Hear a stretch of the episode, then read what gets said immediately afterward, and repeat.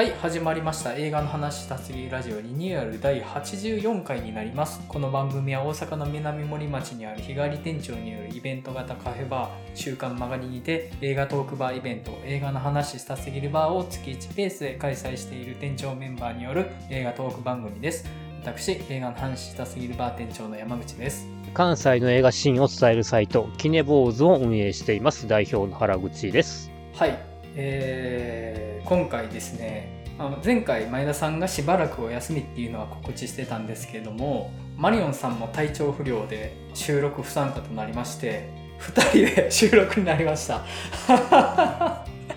収録なるのか？まあだらっといきましょうか。あの年長者2人で、はい。そうやな、年長者2人淡路島出身そうですよ。もういっそ淡路島トークでもいいですからねこれやったら。そうそうそう。はい。まあ、じゃあ、だらっと、あの、一応今日のテーマトーク、ラムなんですけど、まあ、二人で喋るのも、時間いつもほど尺使わないと思うので、前半のオープニングトークの部分を、だらっとフリートーク的にやっていけたらなと思います。はい。じゃあ、はいまず、近況からでも話していきましょうか。原口さんの最近いかがされてました、えーとさ最近あだからねえーとつい先日までねシルバーウィークでしたけども前半3連休が取材と台風以下で全然映画館行けなかったんですけどもうん、うん。でつい先日の？3連休ではもう割と映画を見まくったというかうん。うんあのシニリーブルメディアの新作を見まくったというか。はい。なんか、取り上げるとしたらこれってありますか？あのね実は意外とこう旧作のリマスターが結構良かってはいはい。えーとなんか今なんかねニューワールドピクチャーズみたいななんか向こうの制作会社さんのかな、ロジャー・コーマとか絡んでんのかな？で、はいそれでえっ、と反逆のパンクロックとかロックンロールハイスクールがああ、はい。意外と良かったなっていう、はいはいはい。うんうん。なるほどね。まあだから音楽ものっていうよりも精神性がロックとかパンクとかではい。だからあのロックンロールハイスクールってあのシングストリートルーツだったのかって思うぐらいのなんか内容やってへえ、そうなんですね。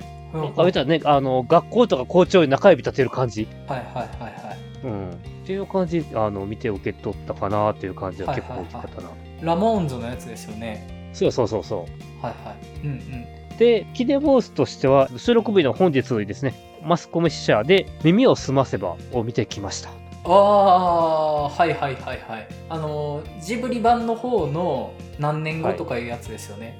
そう一応10年後の話がメインだけども割とこう、子供時代の話もどんどん出てくる。あ。あのちゃんと回想録として同時進行みたいな感じになってて、ああ、そうなんですね。はあ、はあはあはあ。予告だけだと大人版だけかと思ったんだけども、はいはい。うん実は子供中学生ぐらいの頃かな、うん。図書の記録から辿っていく浜沢誠司君っていう話もちゃんとあって、はいはいはいはい。原口さんって、ジブリ映画全然見たことないっておっしゃってましたよね、確か。そうそうそうだからね耳をすませばはね多分なんかね年末年始にはい。教育テレビになんかやってたやつをぼんやりと見た覚えがあるっていうぐらいなんですけど耳をすませば、ああ、なるほどね。うん、はいはいはいはい。でつい先日なんかテレビでやってたんだっけ確かやってたと思います、確か。うんうんうん。いや、僕、耳をすませばのアニメの方のやつ、苦手でね、甘酸っぱすぎて。ああ はい。どうでした？いや、言ったら今回もそんな感じですよ。まあ、うんあ、の、いわゆる大人の青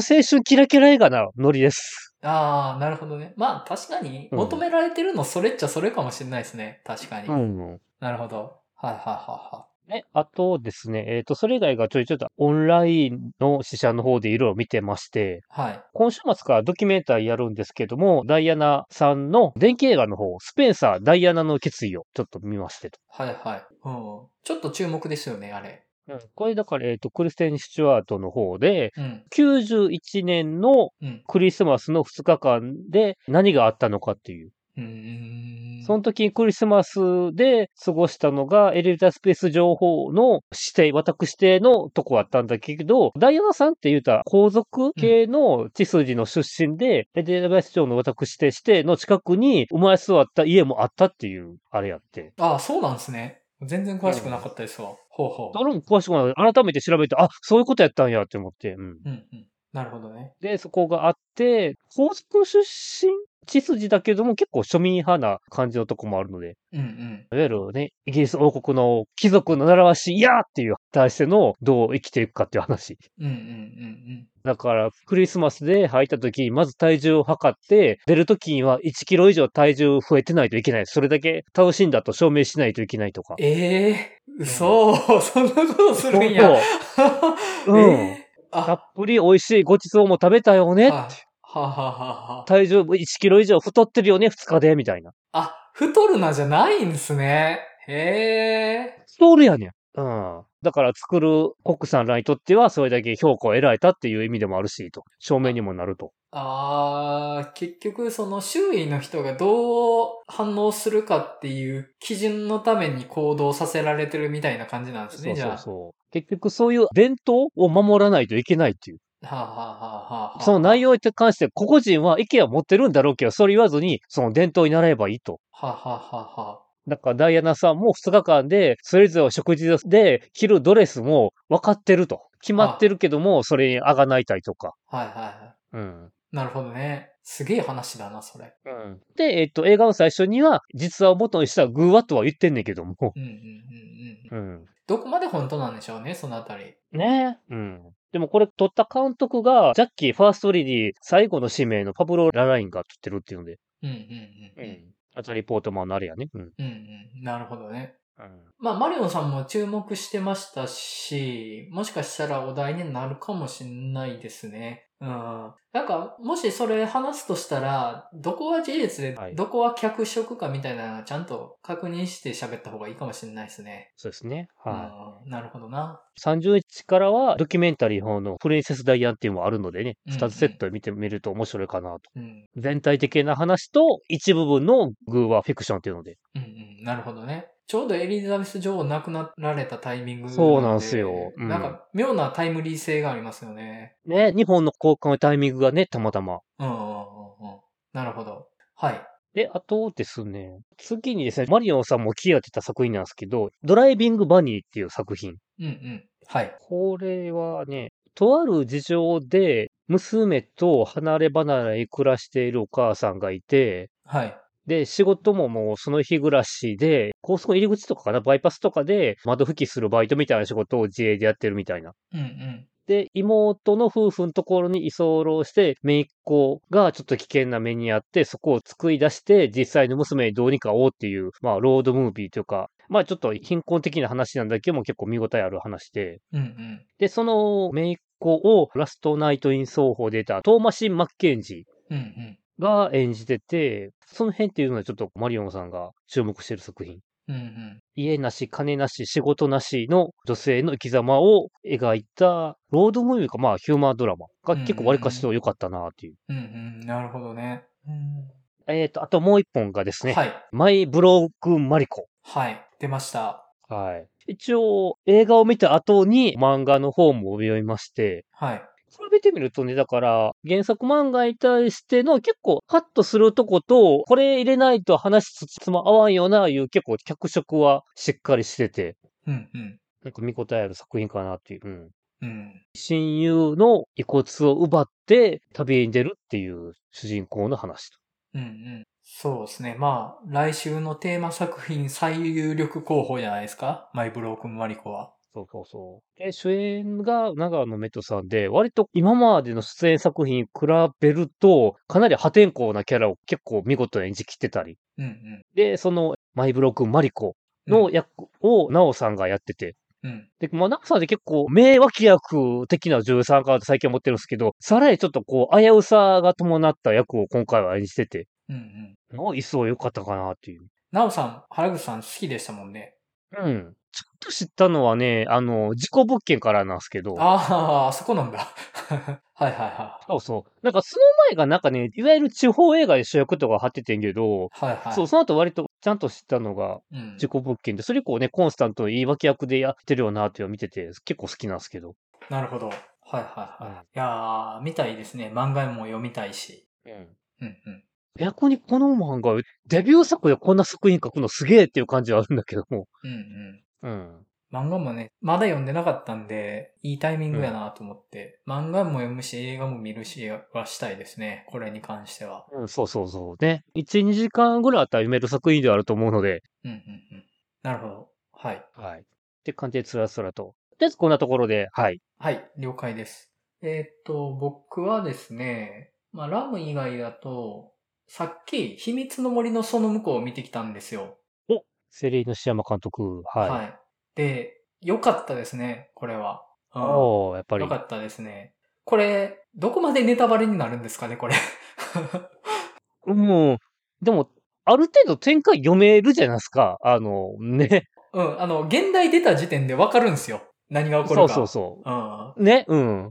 まあ、女の子二人が仲良くするっていう少女時代の話っていうのがまあ、一番単純な本作の紹介だと思うんですけど、はい。まあ、いわゆるジュブナイル。で、ジュブナイルでも、実はう、んジュブナイル SF なんですよね。そうやね。うん SF やね、確うかに。うんん。で、僕、現代が分かった時点で、あ、これは来たなと思って、で、まあ、案の定だったんですよね。はい。で、むちゃくちゃよくって、その、まあ単純にその、少女二人の仲良くするっていう光景が続く話ではあるんですけど、まあそれに SF 的な解釈が交わることで、すごい味わい深い作品になってたなと思って、まさか僕、セリーヌ・シアマ監督で SF と思ってなかったから、うんむちゃくちゃ上がって、で、ちょうどね、先週が雨を告げる漂流団地やったじゃないですか。で、こちらもジュブナイル SF で、僕的なジュブナイル感とちょっと違ったかなみたいな話はさせてもらったと思うんですけど、はい。秘密の森のその向こうはね、もうドンピシャでしたね。あの、うん、なんか、こういうことを描いてほしいなっていう感じで、むっちゃよくって、うんうん。あと、結構ね、話が隣のトトロっぽいんですよね。ああ。始まりが、主人公のおばあさんが亡くなって、そのおばあさんの家を片付けに行くっていうところ。で、新しい家に行くっていうところから始まって、で、おばあさんの家を片付けるのに、お母さんとお父さんと主人公で一緒に行ってるんですけど、お母さんが途中でいなくなっちゃうんですよね。はい。で、お父さんと主人公だけ残されて、主人公が森に遊びに行ったらっていう話で、で、そこにいるのは、トトロなのかなみたいな、あのね、まあ、超越的なものがいるわけじゃないですか。はい。で、原口さん、トトロご覧になったことない感じですよね。なないです。はい。まあ、あの、トトロの主役って、サツキとメイっていう女の子二人なんですよね。はい。で、主人公ともう一人出てくる女の子が、まあ、その、サツキとメイの片割れであり、同時にトトロでもあるんですよね。ある意味で。ああ。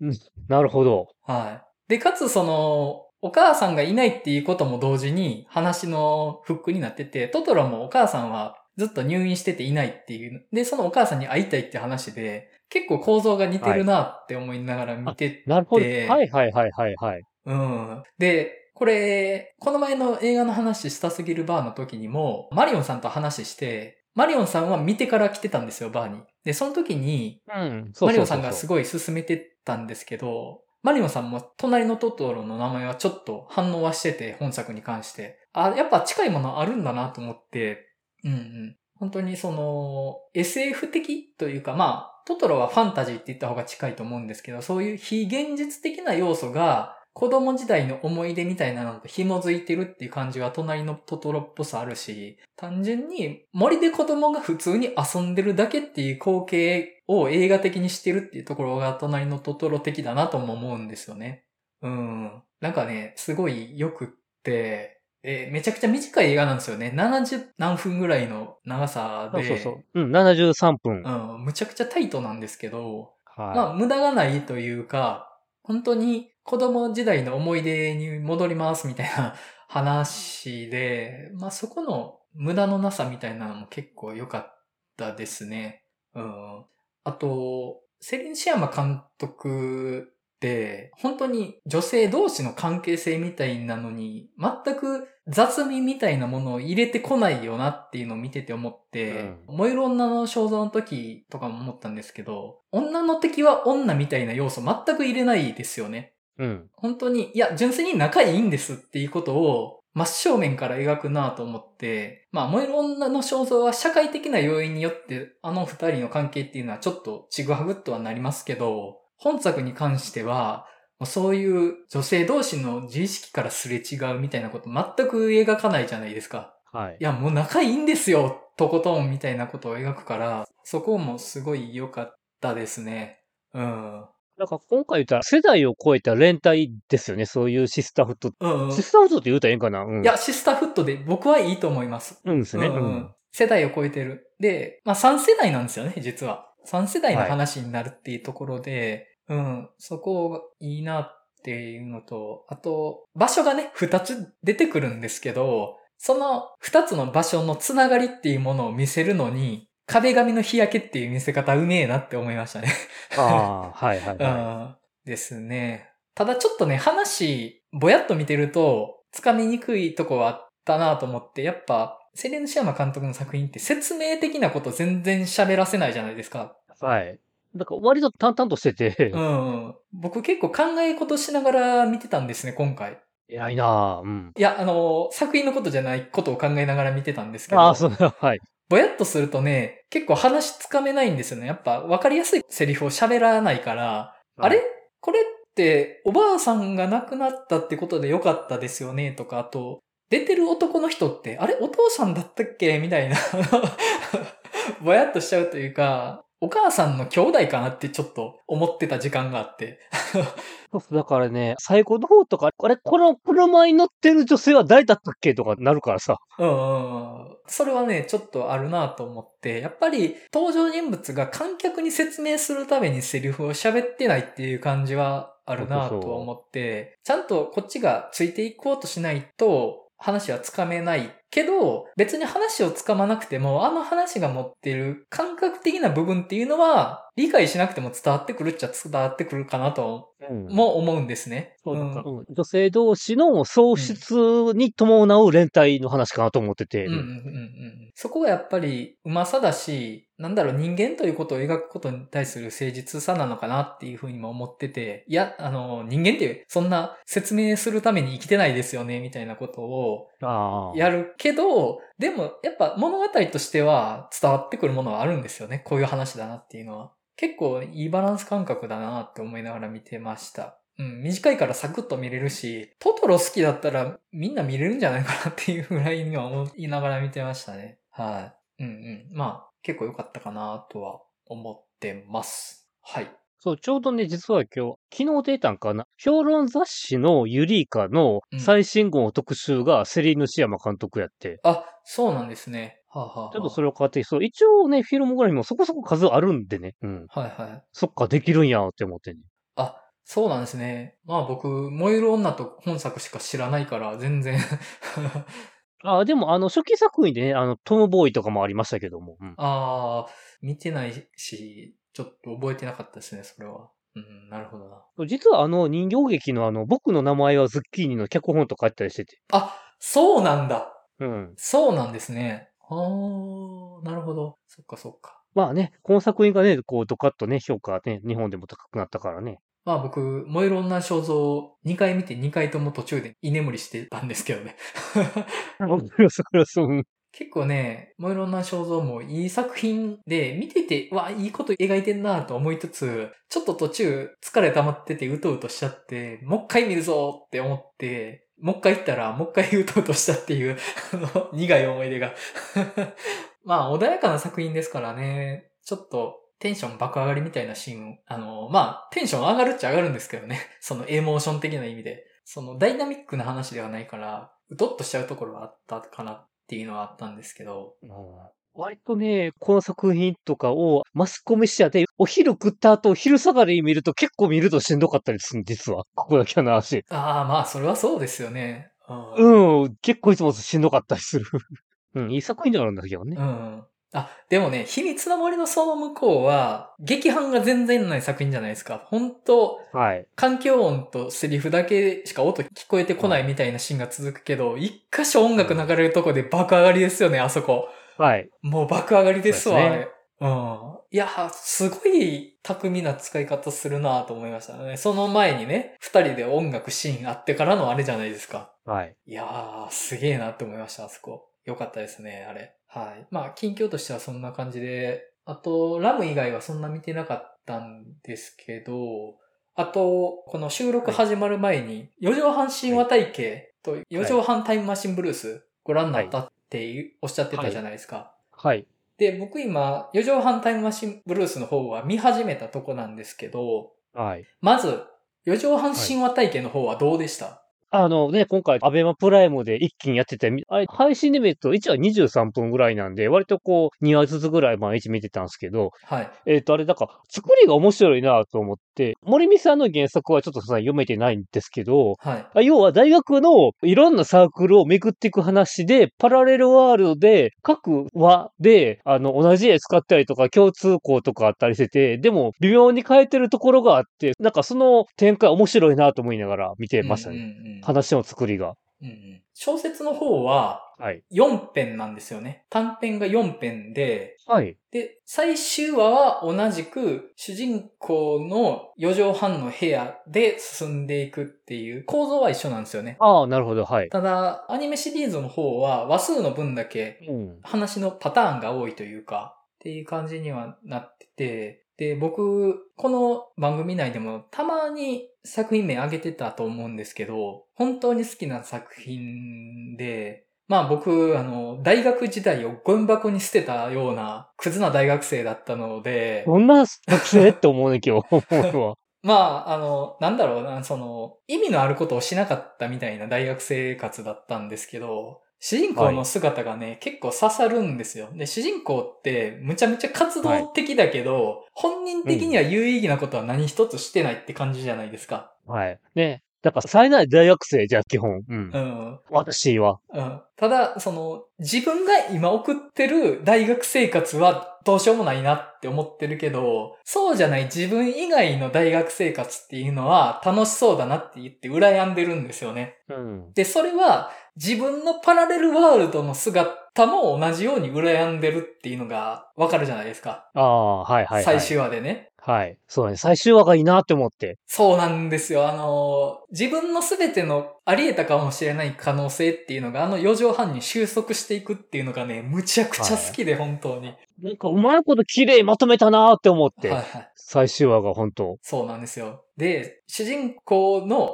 主人公っていうか、多分私っていうのが本作に関してはいはいいと思うんですけど、はい私のすべてのあり得たかもしれない可能性のパラレルワールドにすべてに等しく絡んでるオズという存在がね、はい。ねえ。俺結構オズ好きやね。いや、オズはね、みんな好きやと思います。あなたがどのような人生を送ろうとも、私がなんか引きずり下ろすみたいなこと言うじゃないですか。うんそうそうそうそ究極の愛の告白ですよね、あれって。う。まあ、なんか、ちょっかいかけてくるうざいやつやねんけど、憎めないというかね。で、うん最終話で実はオズええやつやったよってわかるし。うんで、最終話の私は、オズと出会ってないんですよね。そっか、うんうん。ね、あそうそうそうそう。で、それ以外の全ての可能性には、オズは絡んできてるんですけど、最終話にだけオズは絡んできてなくって、で、うんその、最終話の主人公っていうのは、自分のあり得たかもしれない別の可能性っていうものを辿っていくんですよね、平行世界を。はい。その中で、うんどうも自分の全ての平行世界、あり得たかもしれない可能性に、オズって男が絡んでるぞっていうのを客観していくことで、オズが私の唯一の親友らしかったっていうことに気づくっていうの、僕はあそこで泣くんですよね。うん 当事者としては気づけない、客観視することで気づけるそのものの価値みたいなものを最終話で全部語り直していくっていうので、で、主人公は最終的に当事者としては肯定できない自分の人生っていうものを肯定していくんですよね。はい。もう、あそこでね、僕は泣きます。あのうん僕のどうしようもない大学生活も肯定してくれるのかと言って、僕はあそこで泣きます。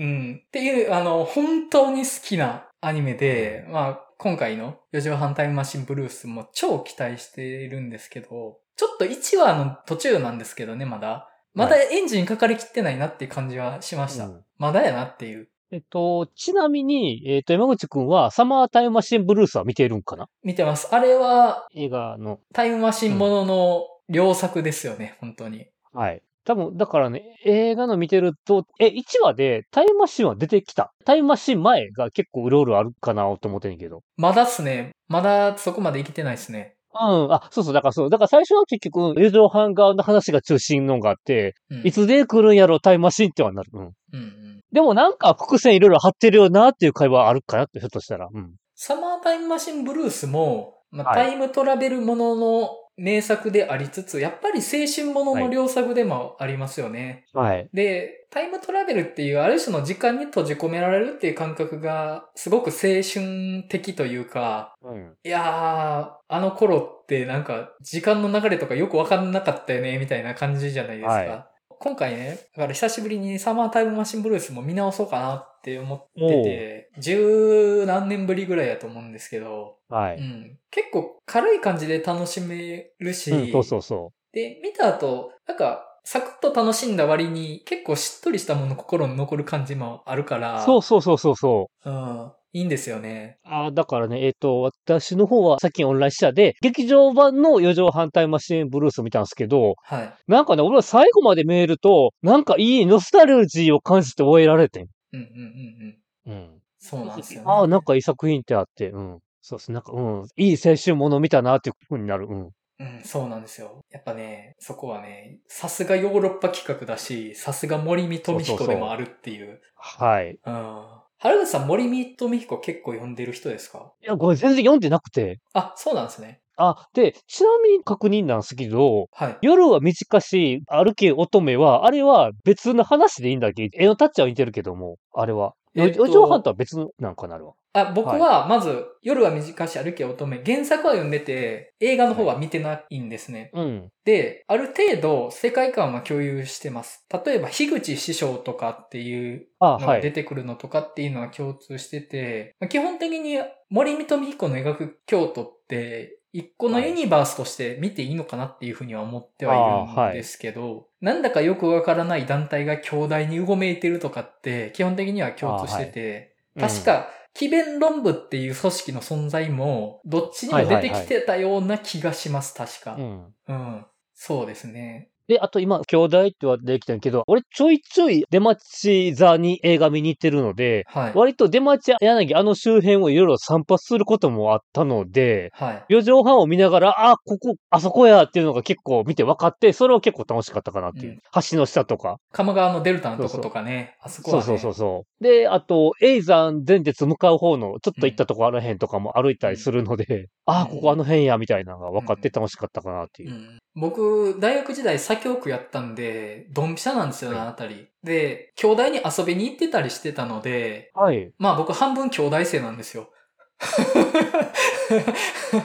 あの、ごめん、俺、あんまりちょっと京都の子ちょっと分かってへんけど、出町柳、あれは何区になるの？ごめん、基本的なところで。出町柳は左京区です。左京区なんですね。ははいいはいはい。で、僕、京都大学ではない左京区の大学に通ってて、住んでたのもあの辺りだったので。あの、割とドンピシャなんですよ。で、かつ僕、京都大学漫画研究部に所属していたので、はい。割と兄弟の当事者なんですよね。はい。で、森見富彦ユニバースの京都って、はい。魔境っぽく見えるけど、うん割と京都というか、兄弟って実際あんな感じだなと思ってて、はい。僕が大学生の時ってまだ縦漢文化バチバチにあったりはしてて、うん、またあの子のあったもん。うん。はいはいはい。あと、石垣カフェとかってわかります？ん？兄弟の石垣取り壊すとかってなった時に、その上になんか小屋作って、こたつ入れて、その反対運動みたいなのあって、はい。やりそうやな。本当にね、結構学生運動の代わりに残ってるんですよね、京都。うんわかるようん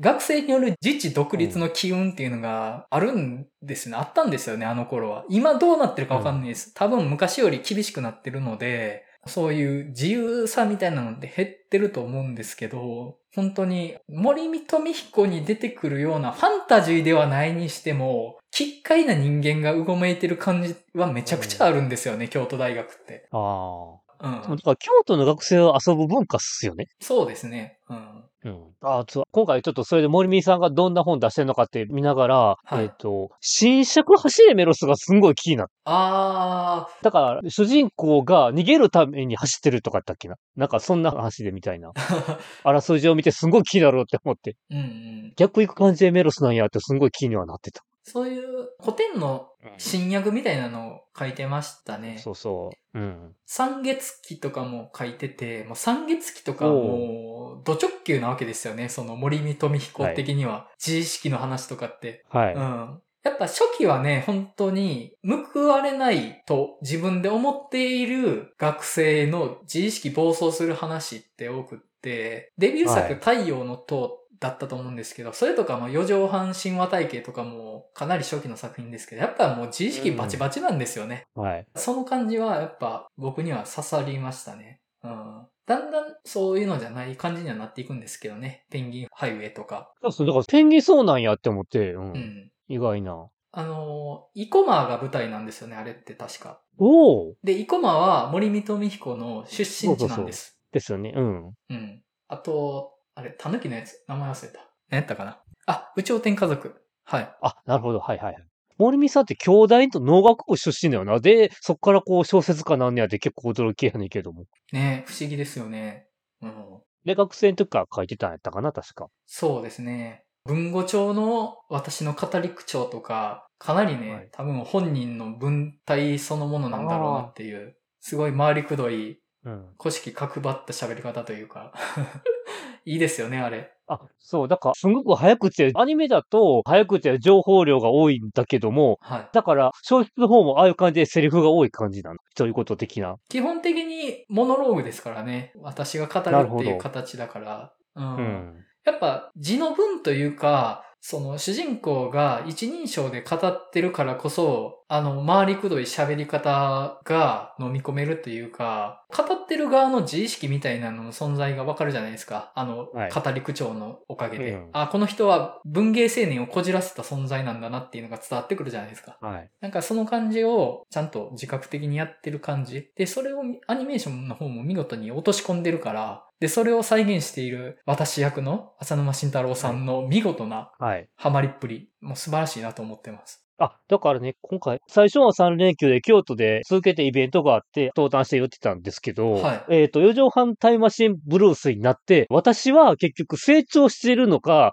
神話体系より、はい。リセットされているのか成長しているのかを結構迷いながら最初はやってたって言ってて。ああ、なるほどね。そう、私っていうキャラクターが、確かタイムマシンブルースでと、ちょっとこう、成長してるのかなでもなんか自己意識の、そういうあれであって、みたいな。俺はなんか見ながら若干大人になってるのかなって思いながら。ああ、なるほど。ちょっとリーダーシップをね、取るからさ、タイムマシンブルースで。確かに、四畳半神話体系の方の最終回を経たら絶対成長しちゃうじゃないですか。はい。でもやっぱり、私そのものは、成長してない学生のはい。アバターだから、成長されてたら困るっていうのもあるとは思うんですよね。そうそうそうそそんなん成長してたら俺乗っかれないじゃんみたいな、見てる側は思っちゃうというか、わあもう本当お前大人になってないよねっていう、あの頃俺もそうだったわって思うためにはやっぱ私に成長されたら困るんですよね。そこはまあ、僕今から見ていく感じですけど、期待はしてます。まあ、相変わらず暴走してくれよと。う。そうそうそう。その暴走がリーダーシップとして成長と見るのかどうかみたいな話かなと。もともと四畳半神話体系の方からスペック高いっちゃ高いんですよね、私って。あ、そうだよね。確かいろんなとこね、行くから。うんやり始めたら、すごい、でっかいこと成し遂げるんですけど、本人的にはそれに意味があるとは思ってないみたいな。まあなんでこんな意味のないことしたんやろうって思っちゃうみたいな、あそこが魅力的だなとは思ってて、うん。その、パワーありますと。それが何か有意義なものに結実するかはわかんないですみたいな、若者の可能性みたいなのも内包してるキャラクターだから、スイッチ入ったらすごい何でもやれるとは思うんですよね。はい。そのスイッチは変な方向にしか入らないけどっていう。はい。うん。まあ、あの、僕も今から見ていくので楽しみにしてます。なんやったら次回テーマでもいいかもしれないですね。そうそうそう。いいかなと思ってて。うんうん。ただ、マリオンさん、四畳半神話体系見てないはずだから、そっか。多分そっからってなると難しいかな。いや、でも僕、今マリオンさんと四畳半神話体系の話したいですけどね。うん。あ、そういえば、はい。秘密の森のその向こう、マリオンっていうキャラが出てくるじゃないですか。そうなんですよ。はい。あれ、ちょっと、笑いましたね。そうそう、おーって思って。マリオンこんなとこいたのかって。そうそうそう。で、マリオンさんのツイッターでは、他にマリオンいたか会議が広がってたんだよね。マリオン、収録参加せずこんなとこいたのかって思いましたよ。いや、まさかのでしたね、あれは。ははい。ですね。うん。あとなんか、このままもう淡路島の話しちゃいます？い。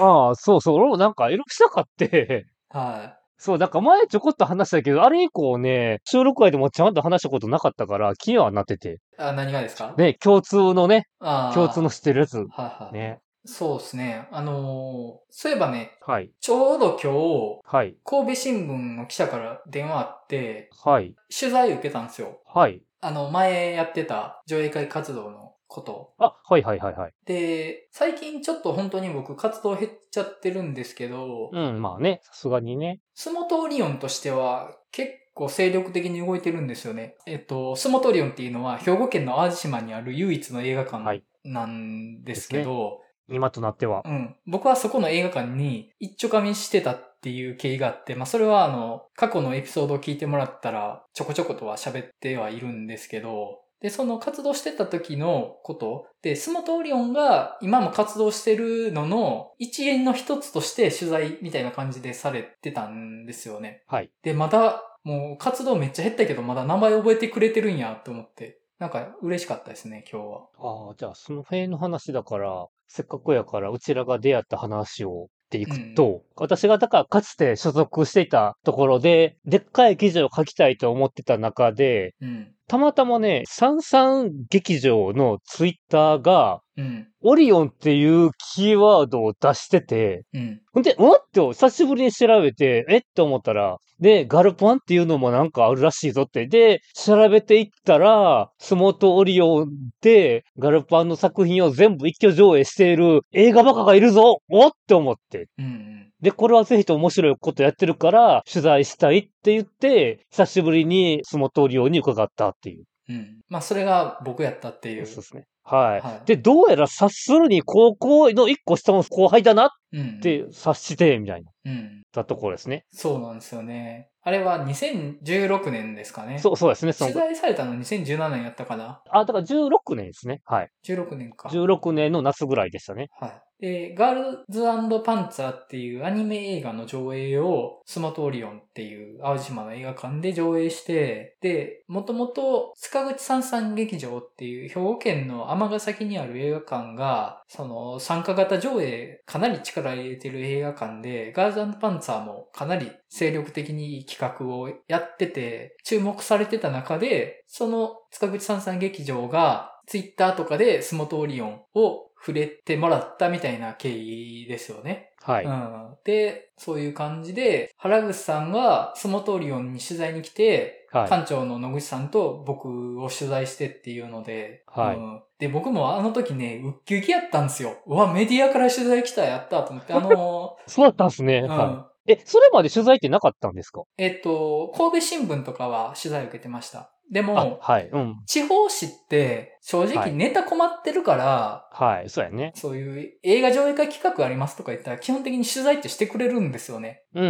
ん。で、地方の新聞記者って基本的に飲み屋にいるんですよ。ネタ探しのなるほど。で、僕はそのあたりの界隈に絡んでたから、顔も分かってたとかで、もうそれで取材されて記事にもしてもらったりはしてたんですけど、あ、はい。でも、原口さんが前所属してたのってもう映画メディアじゃないですか。はい。あの、要は本場なわけですよね。はい。あ、もうやったぜと思って、もう映画メディアから取材されたわって、ウッキウキやったんですけど、なかなか公開されないから、まだかなまだかなって、あの、で、僕、原口さんに最速メール送りましたの。公開まだでしょうか、はいって言って、あの、早く公開してくれみたいな感じで、最速メール送ったの覚えてますよ、僕。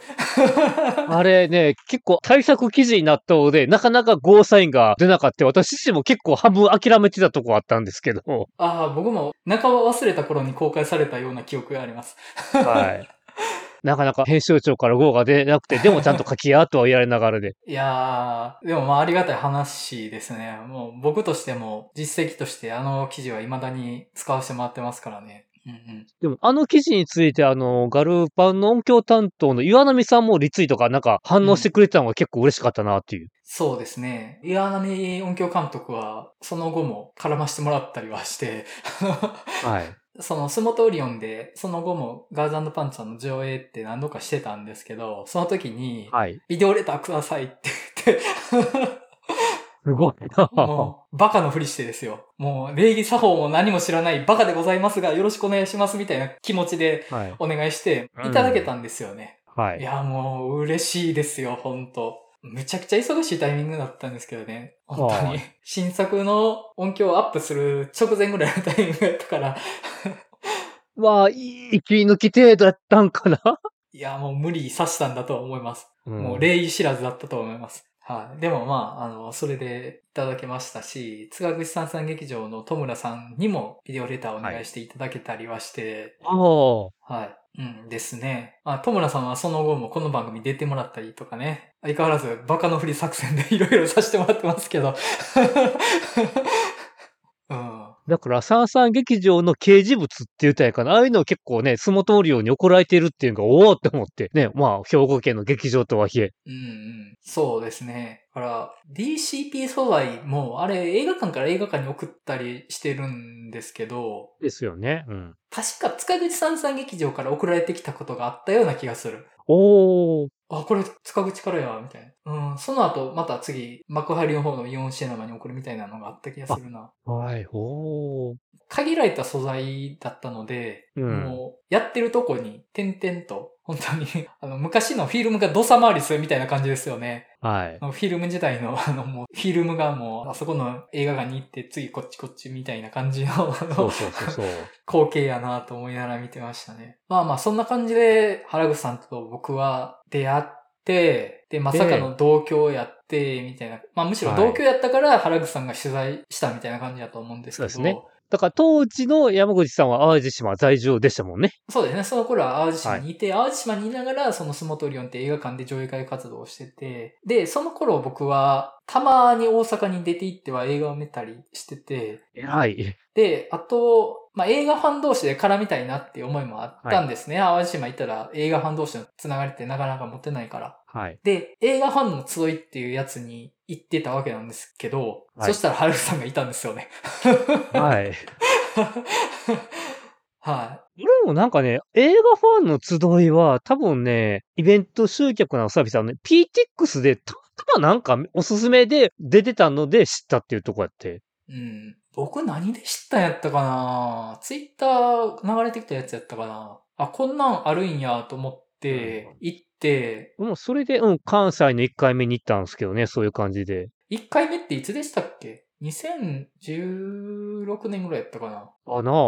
多分、僕が初めて行った回って、新幹線ファイナルエクスプレスの話をしてた回だったんですけど、原口さんもはいその回でしたっけ、あな？うん。あ、だとしたらやっぱりもう初めての時に会ってるんや。そうそうそうそう。で、多分その時にもうマリオンさんいたんですよね。映画ファンの集いに。多分ね、うん。多分。はい。で、その時は、ちゃんと顔と名前覚えてたりはしてなかったと思うんですけど、うん。あれなんかこの人話合いそうな気するぞみたいなのは、なんとなく頭の片隅には残ってて、それは同じテーブルになったってことですか？同じテーブルになったこともありました。うん。うん。で、その後も映画ファンの集い参加する中で、何回かテーブル一緒になって、あれやっぱこの人話合う気するぞみたいなのが何回か続いてて、多分お互い印象に残ってたと思うんですよね。まあ、あの、僕の自意識過剰かもしれないですよ。一方的に僕がマリオンさんのこと覚えてたけど、向こうは覚えてなかったかもしれないですけど、で、一番印象残ってるのは、アンダーザ・シルバーレイクのテーブルに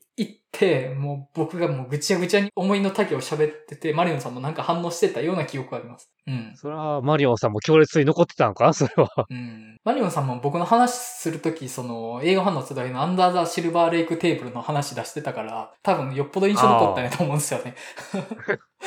うん。ままあそこでマリオンさんに会って、まあここの3人のつながりはそこで生まれてたんですよね。でそう、ですね。映画ファはいンの集いは、その後も大阪開催の時は欠かさず行ってたので、まあだんだんもうマリオンさんの名前自体を覚えていったって感じだったんですけど、まあそのうち映画ファンの集いがリアルで開催されなくなり、そうですね。コロナ禍でちょっとね、さすがにね。そうなんですよね。今、リモートでね、オンラインで開催されてますけど、リアルでの映画ファンの集いの開催はすっかりなくなってしまってるので、その時知り合った映画ファンの知り合いの方ってすごい多いんですけど、すっかりもう会えなくなっちゃった人とかいっぱいいますからね。うん。ねそういった方々がね、たまに映画館で見るか、タイミング合えば、この曲がりの方にも来てもらうこともあったかなっていうね。うんたまにね、そのえ映画の話出すぎるバーの方にも来てもらったりはしてますけど、まあ基本的に皆さん映画見に行くのでお忙しいので、なかなかね、そうやな。あ いや映画ファンの集いまた早く開催してほしいんですよね。僕絶対行くので。そうん。絶対行くんで、本当に。だからね、あれがあるまでは、こう、いわゆるうちら世代の集まるイベントってなかったんですよね。なんか、うんえっ、と、でもそれ行く前までは、シネヌーボーのファンの有志が集う、うん。語る場があったんですけど、年齢数高かって、ちょっとしんどかったのがあって。うんうんうん。そうですね。やっぱ映画ファンの集いの良さって結構ライトなんですよね。うん。うん。そうやな。だから、いわゆるシネフィルじゃないね。うん。そうですね。だから、本当に、この映画だけ見てますみたいな人がいても割と話できるというか、まあテーブルが分かれてて、その作品だけのテーブルとかができてるから、そこ行ったらまあなんとかなったりもするし、で、シネフィル的な感じのテーブルもできるっちゃできますしね。うん。うん、まあそんな感じで割と温度感が幅広いというか、だから若い方多いですもんね、映画ファンの集いって。はい。いや、あれすごいなと思って、うん映画ファンで集まって話しましょうってなったら、結構シネフィルの方向寄っちゃうと思うんですよ。そうそうそでも、映画ファンの集いって結構ライトさが担保されてて安心していけるというか、そうそうそうで、はいその、リアルの映画ファンの集いが開催されなくなって、その中で、週刊周りの方でね、ちょうどう。はい。僕らが活動を始めたぐらいですよね、そのあたりが。そうですね。はい。で、そこで前田さん登場なんですよね。そうですね。その頃、週刊まかり代表の小西さんが、Facebook と Zoom をつなげて、オンライントーク、イベント的なものをちょいちょいやってて、映画も何かやりたいねって俺がリクエストしたら、ちょっと前田さんとかを集めてくれたと。うん。いやー、もう2年も前ですけど、懐かしいですけどね。そや、2年やな懐かしいな。そや、2年経ったんや。もう、初めて会った頃の前田さんの印象をぶっ飛びましたからね。山口さんがぶっ飛ぶんですか？いやー、まあ、初めは結構ね、私ホラー好きで、みたいな、結構おとなしめの印象ありましたからね。そう、確かにそうですね。今思えばおとなしかったっすね。うん。で、だんだん、まあ、キャラ出てきたっていうか、あ、この人、寄ったらパンチ力強い人やぞ、みたいな。そうですね。うん。てかもう普通にパンチ強い人やぞ、みたいな感じが分かってきたから。はい。いや、なんか、本当に前田さんは偶然会った人ですけど、はいね、たまたまね、うん、うん、たまたま小西くん人脈でしかなかったんやけども。うんうんすげえ人に出会ったなっていう感じですね。うんあいや本当になんか、今、僕ら視点からマリオンさんと前田さんとの出会いの話になってましたけど、はい。なんか、よくこの4人になったなっていうのは本当思ってて、そうやな。ある意味ミラクルだよね。うん。いや、僕、マリオンさんと前田さん、本当すごい人だなって思ってて、よくこんな人たちが在野に隠れてたなっていうぐらい面白いと思ってるんですよね、あの二人のこと。はい。で、僕、まあ、この映画の話したすぎるラジオの方バーじゃなくて。はい。で、ラジオの方は、もう、世界を前田とマリオンを知れと思ってやってますもん。世界をこの二人を知れと。あの二人を面白がってほしいから、ちょっとそう頑張って編集してます。本当に。いや、もうこの人たちすげえわっていうのを、もっともっと見てくれみたいな感じで、聞いてくれみたいな感じで。うん。で、実際どんどん出してくれたから、楽しいですね、本当に。うん。だから、マリオンさんってまあ他のスペースとかあるけど、音声メディアとツイッターでの映画感想だけで、うん。村山明さんとも繋がってあんなんやってるから、そうですよ。この伸びがすごいなって思うねん。そうですよ。村山明さんと絡んでるんですから。力ある人やねん。うん。はい、そう。アフターシックスジャンクに出るような人と繋がってるわけで、すげえなって思うんで。ですよね。いやー、本当にマリオンさんすげえな前田さんすげえなっていうのは、いや、本当この二人と出会ったのは面白いなって思いながら、日々今思うとすごいよな、うんこの出会いは。ですね。で、まあ、ここに至るって感じですね。で、2年前から映画の話させるバーもやり始め、で、去年からポッドキャストもやり始め、で、ポッドキャストも去年か。去年のゴールデンウィークに初収録だったんですよね。うん。4人のやつがかな？そうですね。あのー僕が一人で始めたのは2年前なんですよ。で、それが9月の末なんで、ちょうど僕が一人で始めてから2周年ぐらいなんですけど、半年は一人でやってて、で、映画の話したすぎるバーの方にマリオンさんを誘って、その直後ぐらいに、ポッドキャストやりましょうって話になって、そっからポッドキャストも4人体制になったって感じなんですよね。うん。いや、逆にこう、うん。一人でやってるのがすげえなって思ってんけど。初めだけ原稿書いてました。喋り。でもそっから原稿書くのやめました。もう思いついたこと喋って後から間詰めようと思って、編集で。あうん、そっちの方がまだ楽かなと思って。うん、でも、他の人のポッドキャスト収録のノウハウとか見てたら、やっぱ原稿ある方がいいっていう風なのは見ますね。あ。うん。原稿ある方が無駄な喋りがなくなるから、編集の手間がなくなるって、まあそりゃそうだなとは思うんですけど、でもそれな、やっててな、だんだんとな、つまんなくなんねん。自分がね、うん。自分がね、読んでるだけになっちゃうから、うん、そうなんですよね。ある種の奇跡が起きないからさ。うんうん。それはそうかも。あとやっぱ、複数人でやり始めてからですけど、自分が思ってたこと以外の話が生まれてくるから、やっぱそれは一人じゃできなかったことやなとは思いますね。はい。うん。だから、それに関して俺いつももう皆さんの意見脱帽なんで。うん。でも、感性に関しては僕、前田さんが一番すげえなと思ってます。前田さんの視点はちょっとね、真似できない。僕とマリオンさんも結構わーわー喋ってるじゃないですか。はい。でもなんかあの、割と映画ファン文脈的な喋りをしてるとは思うんですよね。はい。でも前田さん的にはもうパーソナルなとこから出てきてるから、ガチやなと思うんですよね、本当に。そこでこう、本当ピンポイントで直球で来るから。うんうん。本当にそれはあなたしか気づかないですねっていうことを喋るから、そう、だから、化粧転結の点になっていくよな、あのポイントが。ううんん。そうなんですよ。前田さんがちょっと話の軸を新しい方向に持っていくんですよね。いや、あれはすごいなって思います。うん。まあまあそんな感じでここまでやってきて、言うてる間に100回にも届かんとしてるんですよね、この番組。ねうん。え。毎週プラス時たまの対面収録で週2もあり。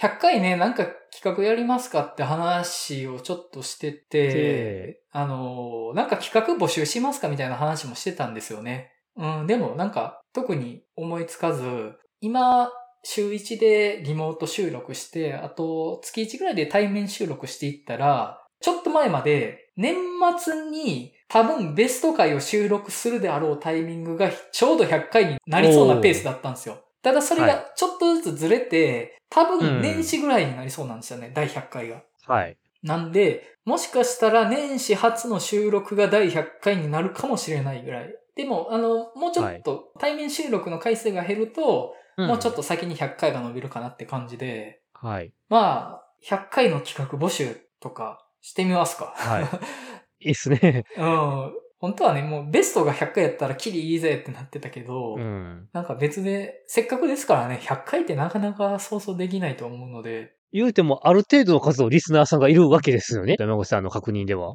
多分、うん。いわゆるサブスク登録してくれてる人、フォローしてくれてる人だと、はいはいはい。少なくとも2000はいるはず。おー。1000超えたんだよな。すごいな。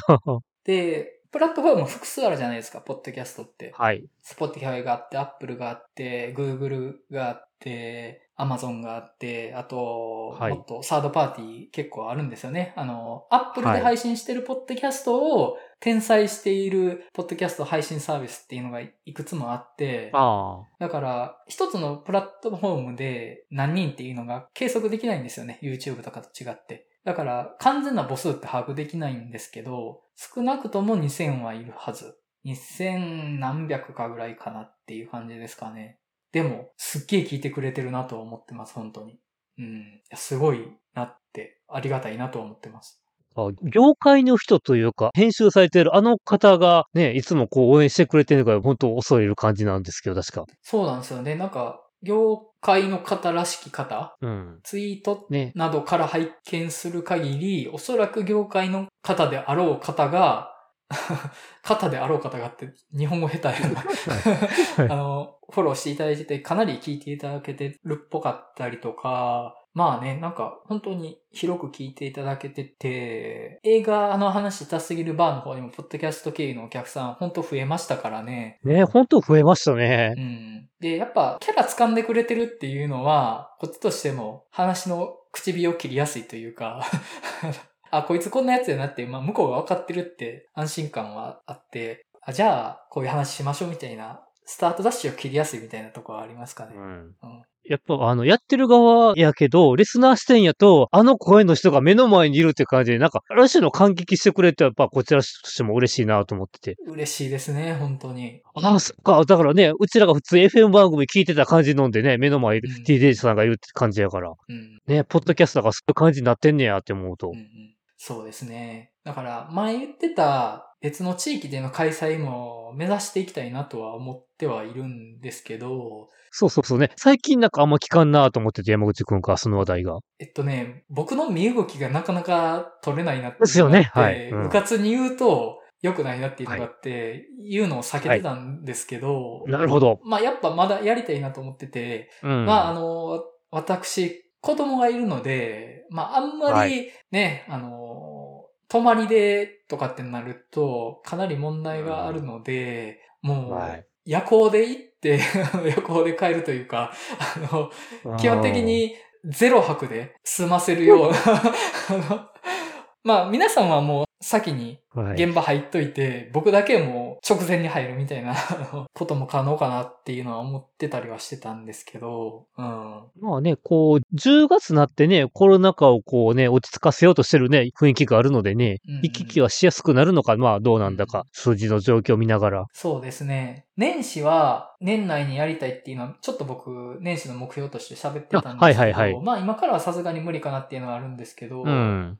まあコロナ禍がほぼもう落ち着いたぞっていう手応えがあるタイミングになったらやれるかなっていう思いはあって、あとまああれですかね、交通費だけどうしようかなっていううところんで。すかね。そう、だから逆にね、今、こう、動かそうとしてるから、交通が色々高くなってるから、うん。ああれかな、次の冬が明けた以降かな？うん。来年の春とかね、いいかもしれないですね。かな？うん。うんうん。そうですね。リスナーさんって、おそらくですけど、6割が東京圏で、大阪は多分15%ぐらいなんですよね。ね、人口母数としてそうなりますよね、やっぱり。うん。なので、やるとしたらやっぱり東京でやりたいかなっていうのもありますけど、うん。で、場所がね、やっぱ土地勘ないからね、なかなか難しくって、一時期探してたんですよ。こういうはい。週刊曲がりみたいな企画が持ち込めるバーみたいなところを探して、有名なところで言うと、バーエデンっていうところが、この手の日替わり企画持ち込みバーみたいなのの走りみたいなお店があって、で、そのバーエデンっていうところは、もうフランチャイズ展開してるんですよね。おー、成功してる。うん。で、大阪にも実はあるんですよ。あ、はいはいはい。バーエデン難波店っていうのがあって、僕、ん行ったことあるんですよ。で、そこでも映画はできないかなと思って、はい。その、曲がり以外の場所でやったら、また、曲がりじゃといけないけど、エデンだったらいけるみたいな人がいるかもしれないから、ちょっと見に行ったことがあって、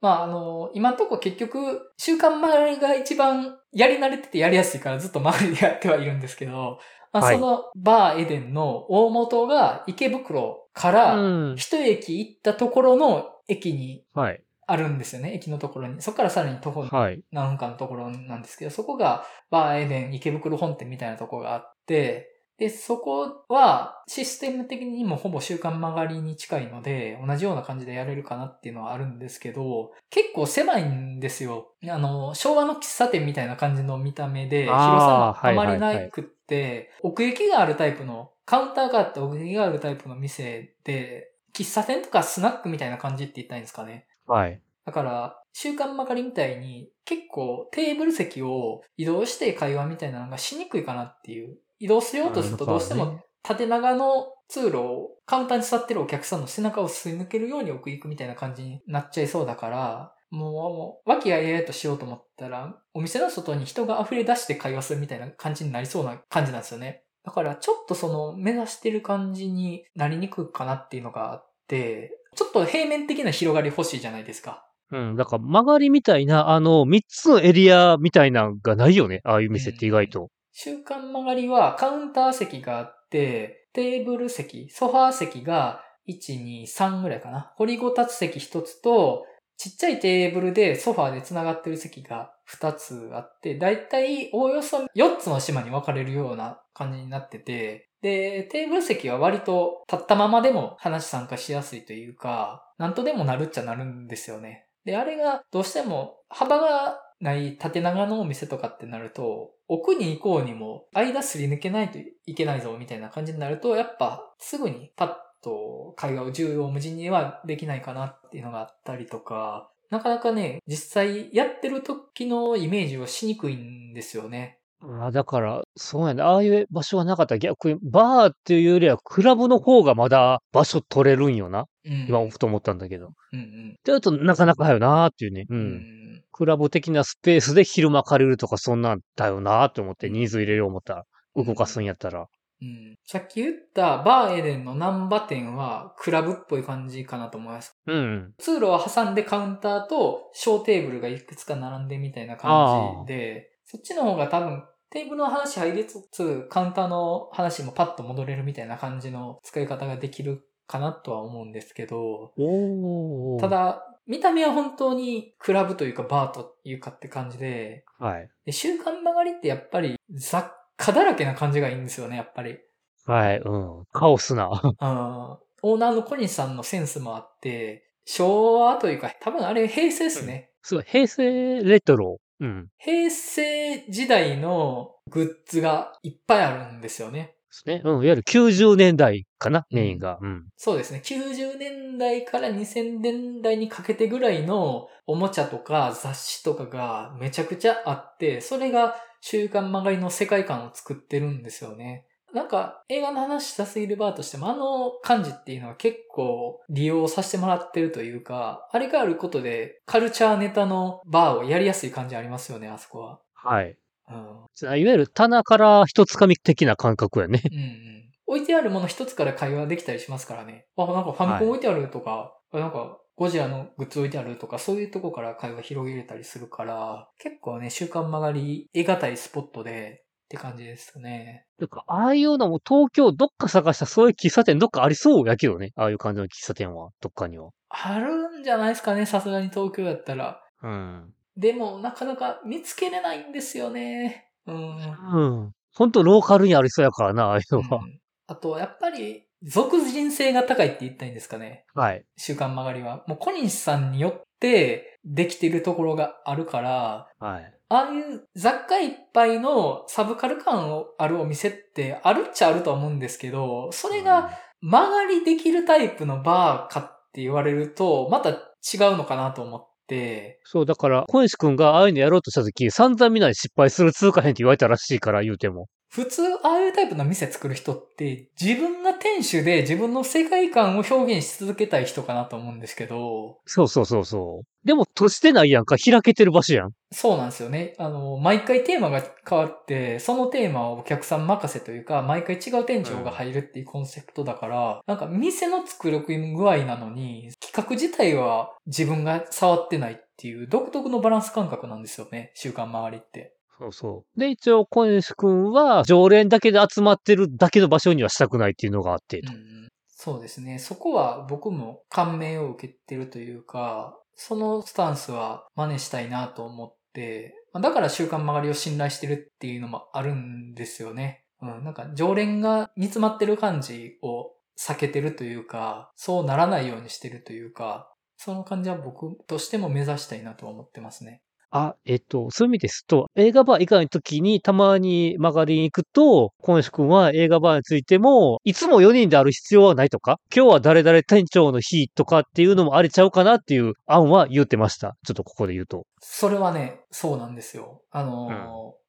例えばですけど、はい。二人ずつ店長入って2回やるとか、月に。うん。そうそうそうっ。ていうのも可能っちゃ可能だし、はい。あとまあ、平日やるのもね、まあその4人の都合にもよりますけど、そうそうそう。平日やることで普段来にくい人が来るとかっていうのも可能かなとは思うんですよね。まあ、4人同時に平日って難しいから、そのうち数人だけ平日店長で入るとかっていうのも可能っちゃ可能かなとは思うし、うん。なんかね、やり方はいろいろあるんだろうなと思って、前田さんがホラーバーとして入るとか、もうマリオンさんが新海誠バーとして入るとか、はいですね。はい。可能性自体は考えられるじゃないですか。うん。なんかね、まあ、それはいろいろできるかなとは思ってて、うん。まあ、マリオンさんこの前、映画の話したすぎるバーの別のお客さんと単価バーっていうのをやったんですよね、マリオンさん店長に入って。はい。だから結構もう動き始めてるかなっていうのはあるんですけど、はいはいはい。映画コンセプトバーとしても、今の体制じゃないやり方っていうのもやってみてもいい気はしますね。面白そうかなと思って。もうそうやったら、もう逆に僕らがお客として行くとかでもね、いいですしね。うん。で、それいいよね。う。うんん今回マリオンさんだけ店長なんで、あ、じゃあ僕お客さんとして行きますみたいなのでもいいかなと思うし。そうやな、本当11月に新海誠やってほしいな、そういう意味で。そうなんですよ。映画の話したすぎるバー基本的に月末やってますけど、スズメの戸締まり、月末じゃないんですよね。はい。だからもう、急遽、スズメの戸締まり、新海誠バー、平日にやるみたいな。店長マリオンさんですみたいな。うん そう、公開直後ぐらいでね、なんかやってほしいな、もうね、もうはいちょっとその辺、今から日程抑えないとやるとしたらね。おそらく金曜日じゃないですか、風切り。はい、そうです。はい。もう、例えばですけど、もう、本人いないのに何を勝手に決めとんねんって話ですけど、まあね。有給取って、スズメの戸締まり見に行って、その後、新海誠バーメン。あ、それ、お客さんが来れへんわ、よう考えたら。よく考えたらお客さんが見てないわ、それ。うんね、対面収録はね、頑張ればできるけど、はい。あ、じゃあまあ、土曜か日曜ですね。公開の後うんも土曜か日曜にそ、新海誠はい、すずめの戸締まりバーをやるみたいな。ピンポイントねね、まあそのためにね、早めに。だから、本当にそれやるんやったら、もう早めに日程抑えて、告知もしていかんと、当日が大変なことになるから。そうですね。うん。でもまあ、すずめの戸締まりに関しては何がしかやりたいなとは思ってるっちゃ思ってて、まあ、バーじゃないにしても、例えばツイッタースペースとかね、はい。もうマリオンさんがスズメの戸締まりのツイッタースペース立ててたら、絶対聞こうってなるじゃないですか。うん。まあ、それはありかなって気がしますね。うん。まあまあ、そんな感じで、来年にでも、東京開催、はい。やれたらいいかなと思いますし、年始の100回記念に向けて、まあ何がしか企画をどうしようかなっていうのを考えれたらないいかなと思いますし、ね募集もちょっとね、書いていかんとね、もうやるとしたらちゃんと。そうですね。もうこの場で一旦募集しましょうか。あの、そうそう、はい。第100回の企画を何かあれば、あの、教えてください。ネタに困ってるんで。うん、まあ、100ってまあ、大台ですからね。まあ、なんかやれたらいいかなとは思うんですけども。はい。じゃあ、まあ、一旦フリートークそんな感じで終わっときましょうか。あ、はい。じゃあ、もう1時間以上フリートークというか、かなり自分らの話してたって感じですけど、そうですね。今日のテーマも一応触れとこうかなと思います。はい。はい。